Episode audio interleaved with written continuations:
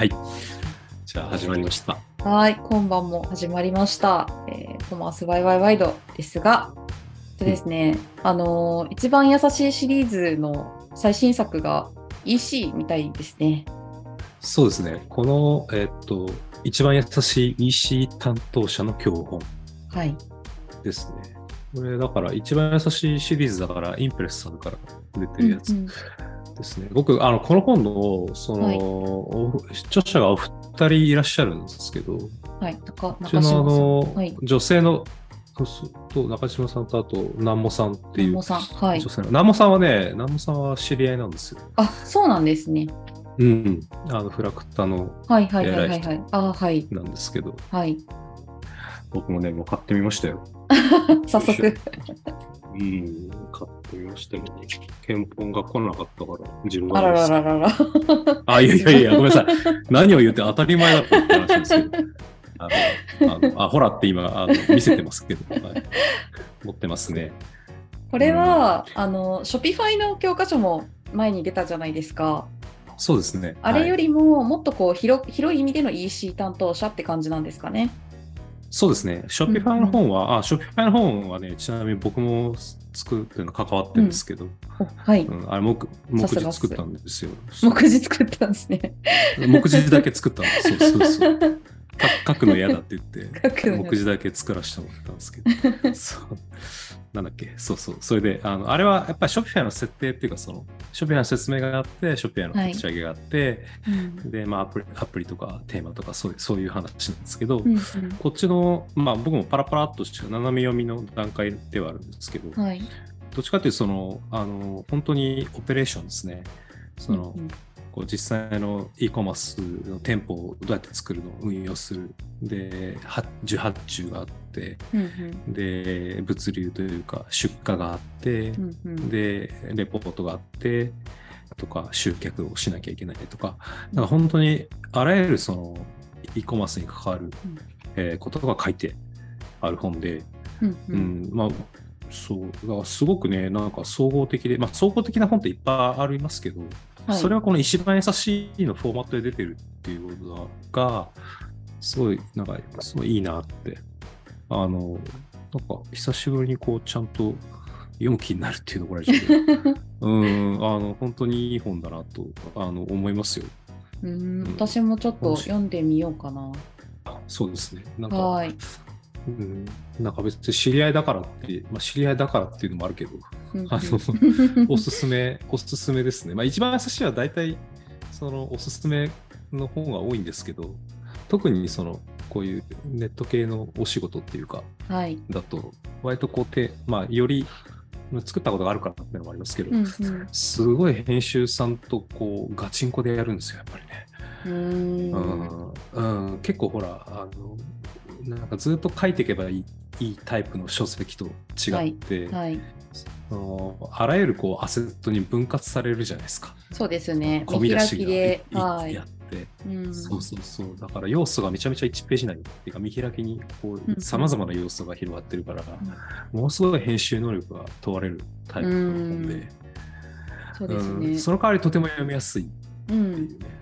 結構初心者にはあの初心者じゃなくても結構自分は分かった気でいて分かってないこともいっぱいあるだろうからなんかそういうののこう復習みたいな形でも使えそうですよね。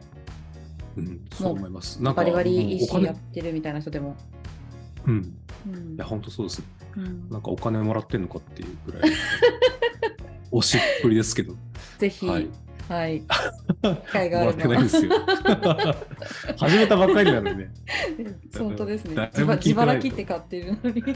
いや、そうですよ。うん。でも本当にね、なんか、うん、このご時代にわざわざ書籍でって、やっぱ意味がないとね、その、うん。ダメだと思うんですよ、僕はやっぱりね。インターネットでググればそこそこ出てくるし、どうん。YouTube 見たら結構わかりやすいしね。そうですね。ううん。ん、でそんな中でやっぱやっぱわざわざ本として出すっていう、はってすごい労力もかかるしうん。でもだからこそいいものにしないとやっぱりいけないなっていうところがうんなんか結構伝わってくる編集だなって思ったので、はい、これはまあ本当になんか、ひいき目なしで、なんか、一冊手元にあってもいいんじゃないかなって思える内容でした。じゃあちょっと読んでみたいと思います、私も。はい。じゃあそんな感じで始まった、えー、とコマースワイワイワイドなんですけれども、えー、とこの番組はですね、えーコマースにまつわるニュースやトピックス、えー日々の運用の中で思うこと、あるあるネタなどを岡田伊谷が夜な夜なゆるーく語る番組です。皆さんとワイワイ楽しみながらコマースにまつわるお話を毎回テーマを変えて語ろうと思います。各週水曜日に新しいエピソードを配信する予定ですので、えーインスタグラムやツイッターもやってますんで、ぜひアカウントフォローしてみてくださいね。では、今日も始めていきましょう。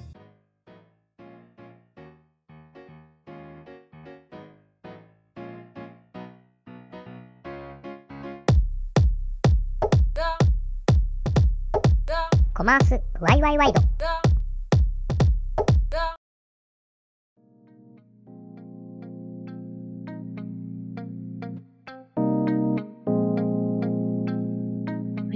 では、早速始めていきたいと思いますが、はい。えー今日のお題ですね。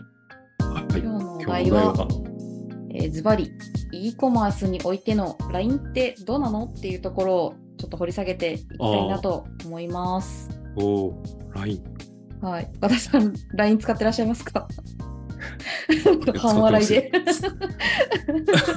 いやいや、使ってます。使ってますが、その、使ってるっていうのが、その、なんか、使ったことあるぐらいの感じの、使ってますよっていう。岡田さんはなんとなくメッセンジャー派ななんかイメージがあるので。いや、そうですね。はい LINE は、なんかヘビーに使ってる人からすると使ってない方に入っちゃうかな。うん、でも、まあ、逆に言うと、その、なんか、こう、割とこう古き良きインターネットおじさんな私でも、はい。あの、まあ、MAU には確実に入ってくる、はい。えーって考えると、相当幅広いツールだなって思うんですけど、はい。MAU って今ど、どれぐらい？えーっと、今年の6月時点で、えーっと9200万人だそうで、もうちょっとであの日本の人口に届きそうですね。おすげえ。へえすごいな。これダントツじゃないですか、ソーシャルメディア。いや、だと思います。やっぱり日本、まあ、あの日本に限った話にはなるかなと思うんですけど、やっぱりうん日本人みんな LINE 使いますよね。うん。うん。そうですね。だから、その、まあ、その、じゃあみんな使ってるからこその、うん。なんていうんですかね、こう、マーケティングというか、企業側としても、やっぱなどうしてもこう手を出さざるを得ない、まあそういう言い方変だな、うん、出したくなっちゃ 出したくなっちゃう、う。うん、ツールなんでしょうね。そうですね。はい。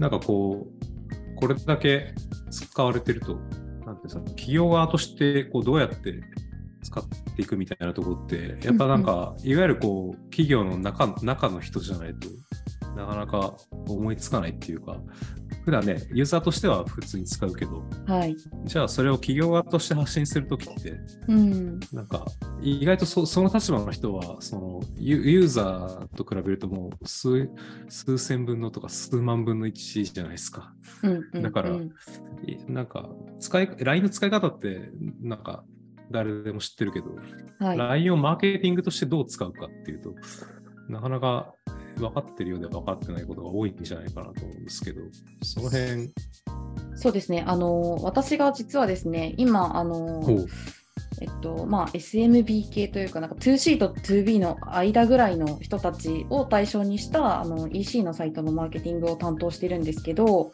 えっと、まあ、うんフルチャンネルでいろいろ触ってるんですが、その中でも最近、あの、半年ぐらいでちょうど LINE の公式アカウントを開設したんですね。で、えっと、まあ、そこでの運用を少しあのお話してきたらいいのかなと思うんですけど、なるほど。ちゃんと振りに答えていただいてありがとうございます。そうそう、そうだよね。い、や、本当そうだと思うんですよ。だって、なんか、私も、まあ、広告の仕事、はいま。あうん、時間だけで言うと長いですけれど、いやいや、うーん、なんか、あんまり知知らなんか使う、運用する側としてはね、そのはい広告は別にやってるけど、そのまあ、広告っていうのはもうあらゆる手段の一つでしかないので、実際に運用してる人は全くこうん。うう違う視点というか違う努力をされてるはずで、まあ、そうそういうのってなんか知ってるようでなんかあそなんか表面的な知り方しかしてないんじゃないかなと思って。なんかその話を僕も今日はちょっと聞いてみたいなと思っております。ちょっと期待に応えられるかどうかなんですけど、まあ、私の、えー、と LINE 公式アカウントの、まあ、認識としては結構そのカスタマーとのコミュニケーションツールみたいな形でも使えるしあとはなんか ID 連携とかいろいろとこう連携させることで、まあ、CRM とか MA 的な使い方もできるっていういろんな使い方ができるよっていうところが強みかなと思ってます。で結構ビジネスアカウントで見ると、まあ、本当になんかこう小さいあの店舗を持ってないような感じのあのネットショップからなんかシャネルとかみたいなハイブランドまで EC 用途で結構 LINE を使ってるところが多いんですね。でもあのどのアカウントにも共通して言えるのがなんかあのまず大前提お友達がいないと何も始まらんよっていう当たり前なんですけどぼっちだとダメだ。はいちょっとぼっちだと誰も何もあのくれないっていう ああ、そうだよね。やっぱり友達たくさんいないと。そうですね。で、なもそうそうです。ね。世知辛い。で、もとも、なんていうか、その、その人がとっても魅力的な人で、あの、勝手にお友達がいっぱい寄ってくるんだったら全然いいんですけど、うんうん、あの、仮初めの友達でもいいから、まずはととりあえず友達を作らなきゃいけないっていう人に とっては、うん。あの、はい、あの広告で、あの、金で買うっていう、友達、友情、金で。はい、方法ももあります。そうそうでもしないとやっぱは始まらないという。そうですね要。するにはい。あの要するに。名もなきあの名も知れぬアカウントだとまずはやっぱりあのあ友達をいかにして取ってくるかっていうところがあのミソになるのかなと思いますね。うん最初からあの名前が知れてるブランドとかだと、はいなんかある程度その初速が出しやすいというか、そのはい。友達最初にバッと作りやすいけど、うんうん。まあ、そうじゃない、まあ、これから始めるブランドとか、その特定の、なんですかね、こうクラスターにしか知られてないようなタイプのブランドだと、うん、そこの初速がつきにくいというか、友達、最初の、最初のお友達が作りづらいから、そこは知ってもらうために、はい。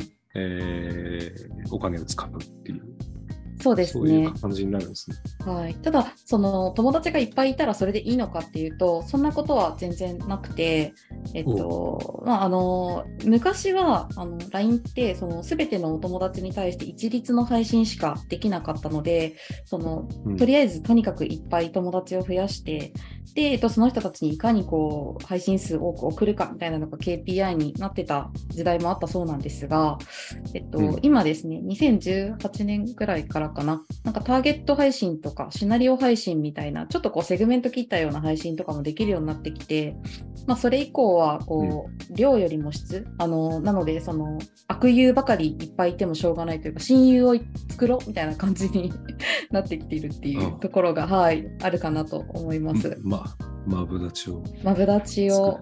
はい。ただ、そうなんですよね。その、マブダチを作ろうにも、ある程度、やっぱお友達の母数がいないと、どの人が親友になってくれるかがわからないというか。ああ、そうだよね。まあ国境が合うかどうかはね、コミュニケーション重ねないと分かんない。はい、まさにその通りです。うんはい。で、あの、まあ、機能的な部分で言っても、そのセグメント別配信みたいなことが LINE の中だけで、デフォルトのツールだけでもできるんですけど、うんそれをやろうと思うと、そのリスト、一つのセグメントを切るのに対して100人とか、あのお友達の上限、下限数が決まってるんですよね。はいはい。なんで、あのその下限の数にこう届かなければ、あの全然分析とか配信とかができない、まあ、イイコールナーザリングとか、あのパーソナライズみたいなことができないっていう感じなので、まずはお友達を増やすために何をするかっていうところを考えるっていうのが、まあ、運用者としての始めなのかなと思いますね。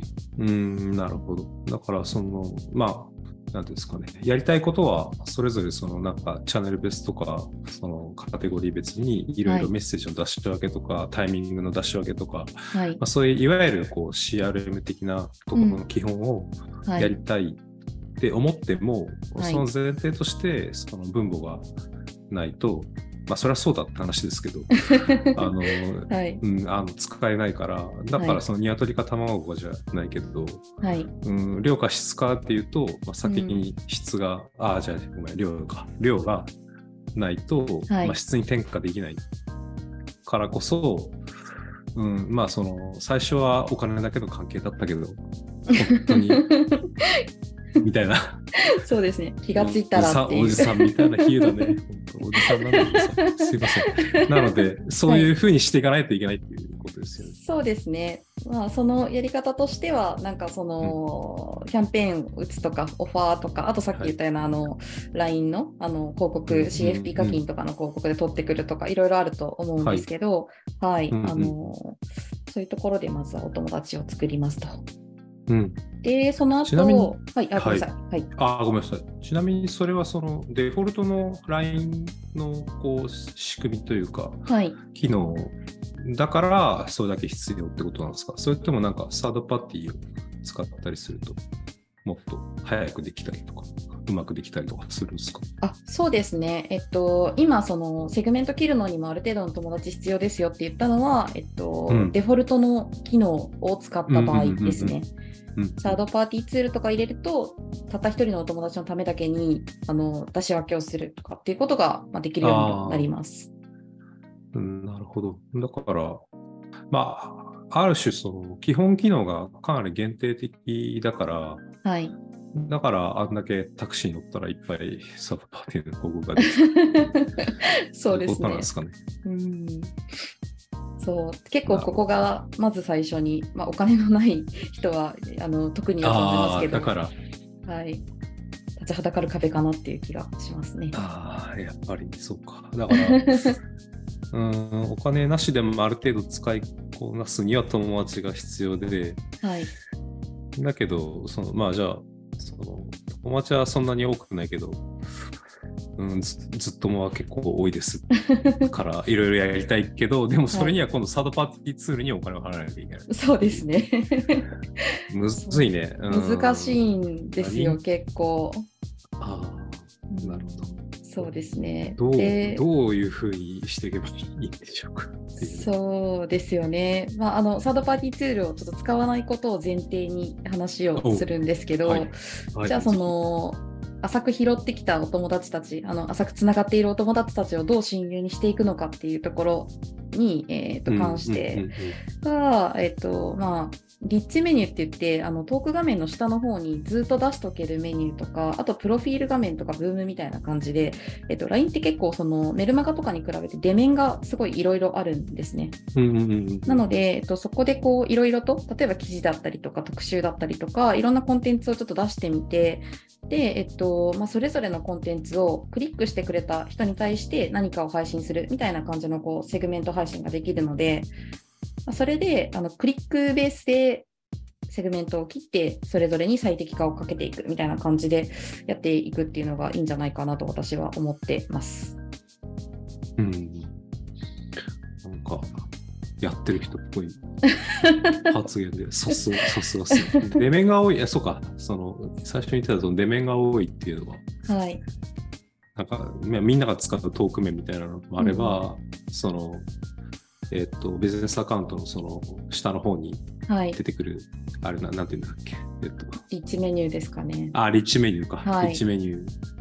ああいうところで、はい。まあ、アピールしていくっていう、まあ、うんいろいろこう、まあ、工夫のしようあるっていうことですね。そうですね。なんか例えばその記事コンテンツとかを作ったりされると思うんですけど、うん。なんかその記事配信したり、あと商品を直接配信したりとかいろいろやってみたら、うんあのある一定の人は記事しかクリックしてないっていうことが分かったりするんですよ。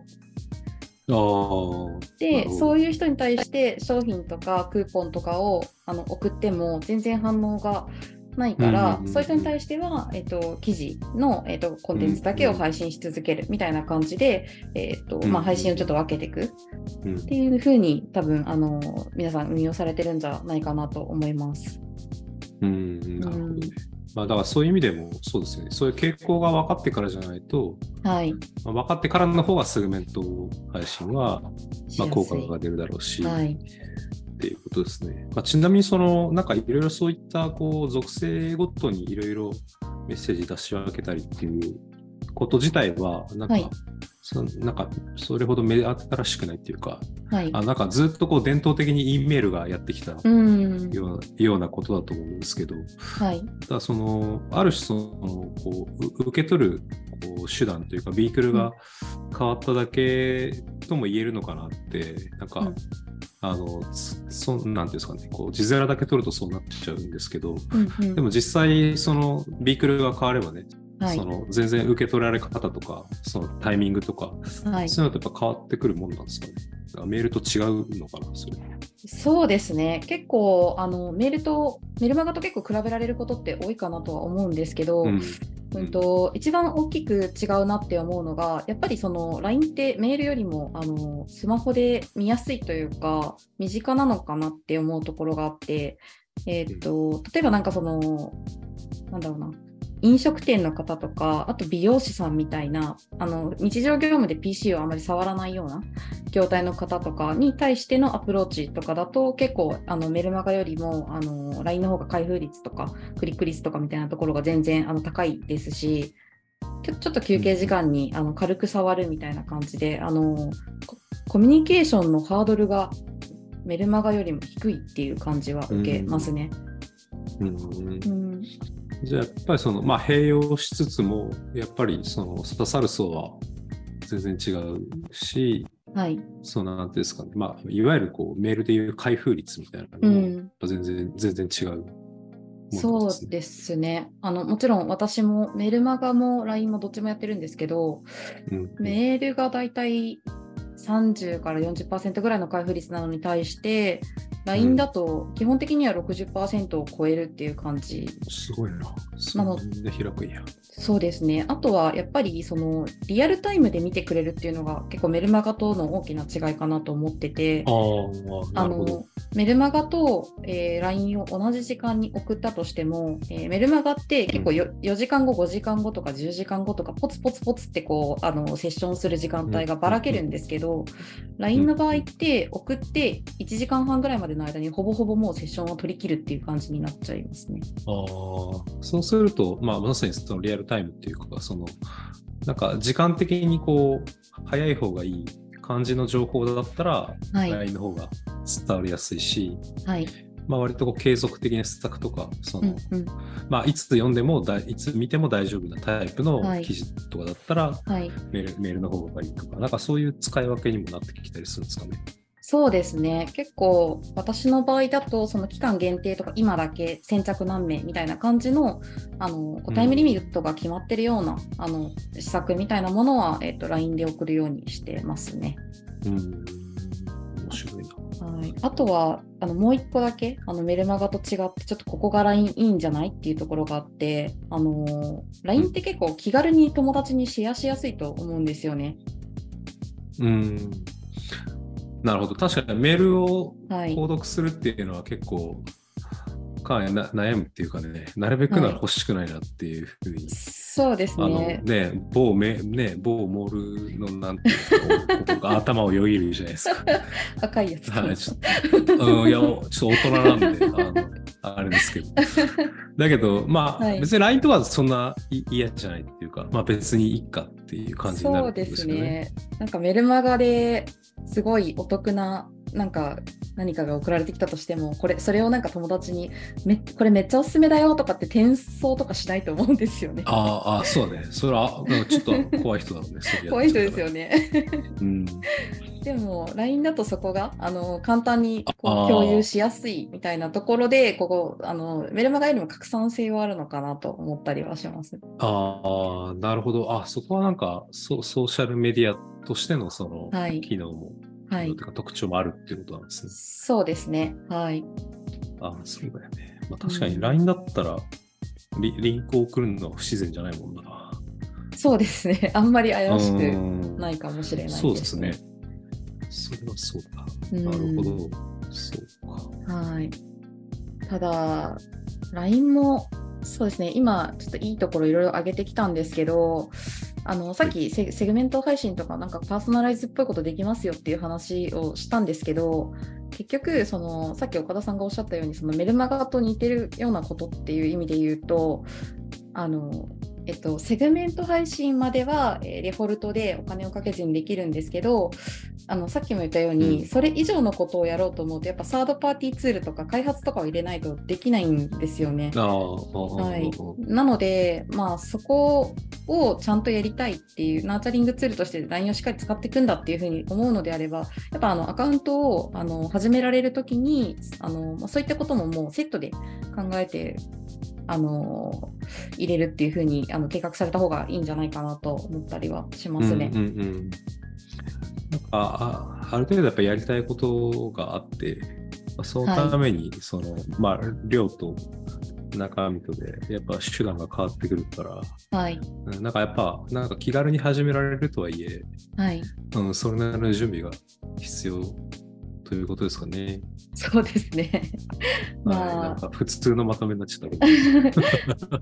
そうですね。まあ、なんかないなりにやる方法はいろいろあると思うんですけど、それをまあ模索していくのうんもちょっと、あの LINE の楽しいところだったりするのかなとは思ったりするので、ぜひなんかこれ聞いてる方にも、あのうちはこうやってやってますみたいな感じのこう伊藤家の食卓的なあの裏技を教えてもらえたら嬉しいなって裏技ね。あ、そうですね。はい知りたいね、うんそうだよね。なんか、意外と知らんもんな。あんまり本本とかもなないですよね。冒頭に本の話知ったけどさ。そうなんですよね。なんか、あの、LINE が、LINE 社が出している本とかもあるんですけど、うんうん。うん、それも、なんていうか、結構広告の話によってて、ああ、なるほど。オーガニック運用の話が結構薄い印象があるんですよね。ああ、そうだね。なんか検索エンジンとか山ほどオーガニックの話あるのに、なんかコミュニケーションになると突然ね、なんかはい。ないね。うん、まあ、型が言いにくいからっていうのはあるんでしょうあけどね。そうだと思いますね。今は、なんかその、コマースによった話をしてますけど、もっとなんかしょ、うんうん、いろんな使い方ができるので、そうですよね。うん、なるほど。はい。で、そんな LINE なんですけど、えっと、来年の6月になんかアップデートをするみたいです。来年っていうのは2023年の6月あ、そうですね。はい。今は20。にアップデートする。はい。そっか。えーはいあで大規模なアップデート。大規模なのかな？あの、ちょっといくつか、あの、PayPay とか、まあ、Z ホールディングス関係のサービスとの連携とかを強化しますよ、みたいな感じのあところが多分一番大きいとこなんですけど、ただ、そうですね、私がちょっとそれよりそれよりもあの注目してるのが、あの、うん。アンケート取れるんですよ、LINE って。はい。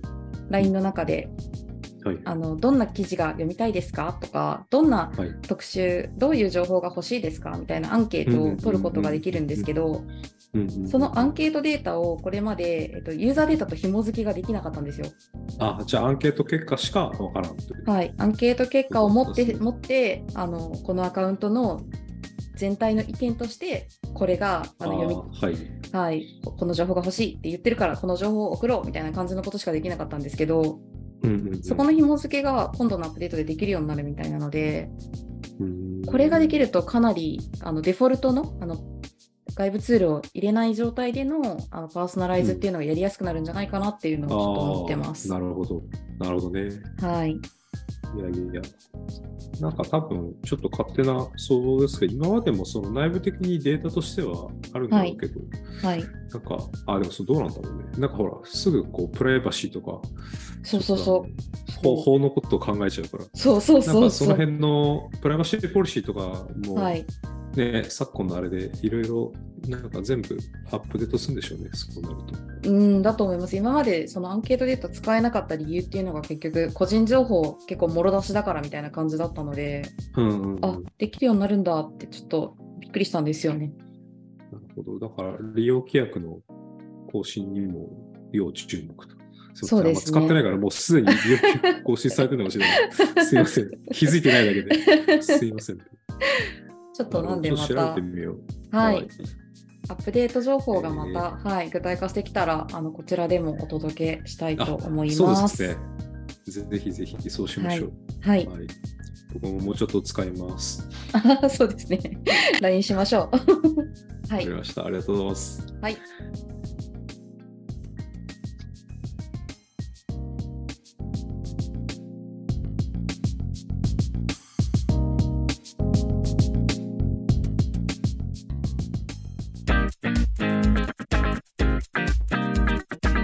ースワイワイワイド。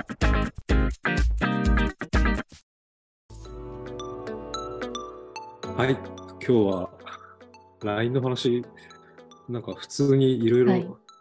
聞いちゃった、あの知らないことが多かったので。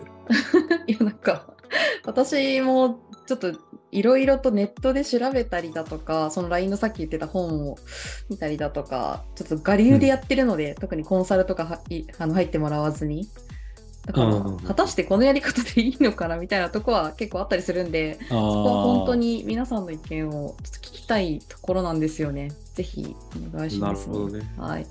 はい。そっか。で、ちょっとその、あれだよね、まあ、毎回そのテーマ決めて話すっていうのもあれですけど、なんかまあ、ワイワイワイドという名前ぐらいなんで、こう、ベタなラジオ感をね、ちょっと はい。僕は出していきたいと思ってました。そうですね。なんかその、ひうん、一個コーナーがあるとはい。面白いなと思ってて。なので、なんかせっかくだから、その、その、時事ネタっていうか、はい。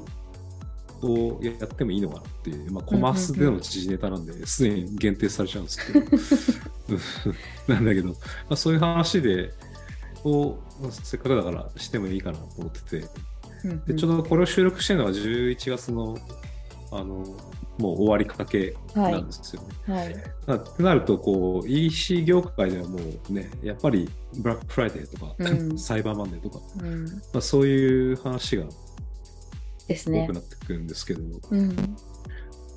ブラックフライデーってでも、なんか最近だよね、なんかね、言い始めたのって。いやそうですよ。ね、うん。なんか、ニュースで、今年から高島屋とかが参入する、イオン高島屋参入っていうのを見ましたよ。そそうなんだ。はい。やっとかいって感じですけど。ちょっとすすね、数年前までは、なんかあんまり言ってなくてね、なんか、うん。もちろんその、仕事上さ、はい。ワードとしてはもうずいぶん前から知ってるし、うんうんうん、海外の記事とか読むと、もう秋秋はずっとこの話しかしてないぐらいだから、うん。うん、だからまあ、その、ね、その海の向こうとは温度差があるなって思ってたんですけど、はい。本当最近ね、なんか、それこそあの、某モールさんとかがこう急にわって言い始めてから、そうですね。割とね、うん普及しましたね浸透、うんね、浸透しましたね。うんうん。うん、なんかブラックフライデーでなんか買ったりしますか？ブラックフライデーで私は、えっ、と、自分、自分で。自分へのご褒美で、あの、化粧品を買おうかなと。ああ、なんか、すごい。お面白い、面白い商品が来るのかと思ったら、普通。すごいなんか、そう、あいや、すごい典型的ないい消費者だったので。いやでもいやそれこそさっきの話じゃないですけど去年まはいで私のその好きな化粧品ブランドはブラックフライデーなんてやってなかったんですよ。あなるほど。うん、でも今年からやり始めて、はい、うんうんうんちょっと送料が無料になるので、最高ですね、それは。はい。いや、なんかね、その、ブラックフライデー、サイバーマンデーで調べたら、まあ、ちょうどその、 Shopify、Shopify Japan が、はい。うんなんか日本の、いわゆるこう、普通の一般ユーザーの、うんうん。一般ユーザーじゃないか、えーっと、一般ユーザーとその企業に、はい。日本の企業に、まあ、アンケートしたっていうのが、まあ、ちょうどリリースがうん出てて、はい。うん、まあ、なんか、まあ、N 数2000とかなんですごい多いわけじゃないんですけど、うん。うん、それでなんかブラックフライデー、サイバーマンデーの、まあ、まあ、延べ4日間の間に買い物をすると、あの答えた人が、その、その分母、分母、母数どっちだ？えっ、と、の2000、うん2000人のうち約はい。8割がうん。買い物をすると回答して、で、こうんと、ちょっと平均なのか、中央値なのか、なんだか、そういう説問なのかわかんないですけど、1万6500円以上の支出を予定しているって書いてあって、細け1万6500円っていう、ちょっとその、ちょっと謎の数字だったんですけど、まあ、でも、1万6500円が、その、まあ、はい平均とか中央だったとしても、はい。結構、使いますよね。それなうんなんかね、割と使うよね。はいね。4日間、80%がですもんね。ん？80%の人が4日間で買い物して、かつ1万6500円以上のまあ支出を一応予定してるっていう人が4分の1いるっていうのが、結構な、うんおあの、なんていうか、お金になりそうな感じですよね。そうですね。だからまあ、それだけそのか買い物のマインドが上がってるタイミングだからこそ、うん。うん、なんかあんまりこう、やっぱりこう、ブランド側とか企業、こうまあ、リテール側で、うん。なんかややらない理由があんまりなくなってくるっていうかね、一回こう波が起きてくると、なんか逆らうメリットがあんまりないから、ううん。ん、まあ、こんだけ上がってるっていう気分だったら、なんかやらなきゃなっていうふうに、だんだんそういう、ね、ムームードになってくるよね。そうですね。で、ね、なんとなく、その、こう、古い感覚だと、セールって、お正月からっていうのがそうですね。福袋のイメージありますけどね。ね、福袋からの、そのうん冬物セールが、はい。1月3日ぐらいから丸いで始まるみたいな、なんかそそううですねいうなんかそうですね。イメージですけど、うん。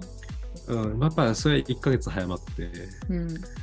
うん、いわゆるそのホリデーシーズンに、まあ、クリスマス需要として、はい。わーっとセールが、セールバーゲンがあるっていうのが、まあ今なんでしょうね。うん。な一応そのショピハイのやつを見てると調査に協力した日本の企業1000のうち今年セールその BFCM セールを実施するって言ったのが20%ぐらいだったみたいですね。うん、うん。じゃあまだまだそういう意味だと、ね、全然拡大の余地があるってことですよね。あります。ね。うん。うん。まあでもそういうふうに考えてみると、まあ消費者目線で言うと、その、まあ12月前後に一度セールの波が来て、はい。で、福袋を経由しての、えー通常の日本のセールシーズンがああるという意味では、はいはいなんかあれだね、こうどこで全力出せばいいのかいや、本当に秋冬ずっと絞られてる状態ですよね。そうだね、雑巾こうし雑巾絞られて。これ以上、これ以上出ません出ませんみっていう。で、なんかでも、あれですね、こうこうやって、まあ、盛り上がってくると、直前でやっぱ検索とかしたり、まあ、ソーシャルメディアでこう、知るっていうふうにあるけど、はい。なんかそれでこう、なんかどんどんリーチされるんで、なんか別に何にも考えてなかったけど、急に欲しくなってくるみたいな。シーンあればうんまあ、一方でこうなんかねあのあらかじめ探してましたっていうのを、この安くなるタイミングで買っちゃえみたいな、うん。そのまあ、そういうのもあるだろうしうん。らそういう意味ではそのなんだろうこういったプッシュ型の情報通知で知るってこともあれば、はい。まあ、前々から探してたりとかしてその、うん。まあ、検索エンジンとか、うん。まあ、あるいはそのこの間あのピンタレストの資料を見たんですけど、はい。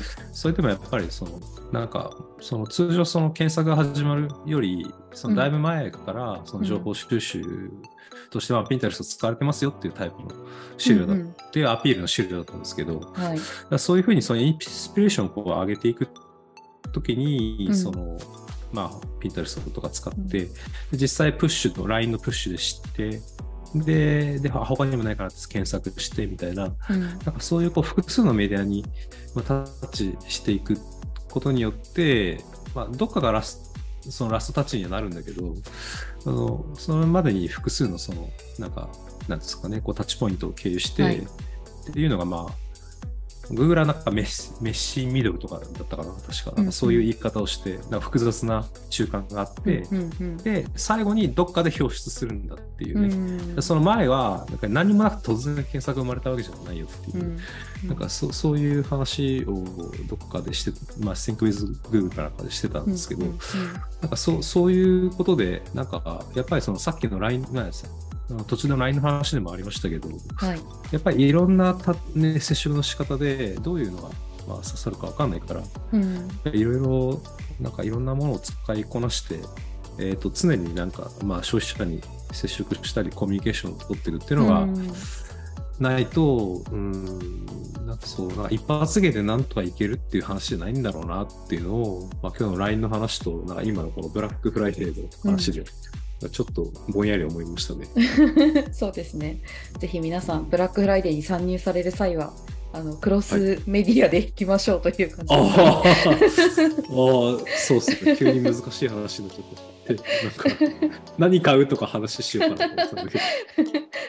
岡田さんはちなみに最後に聞きますけど、何買われるんですか、何か買われるんですか、いやー、振っといてなんだけど、なんか、あんまり買いたいものはないっすね。まあ、この、なんかろ、ね、このラジオする前に、はい。ね、雑談で本の話をしてましたけど、ねはい今日もなんか何冊か買いましたけど、本はい。はい。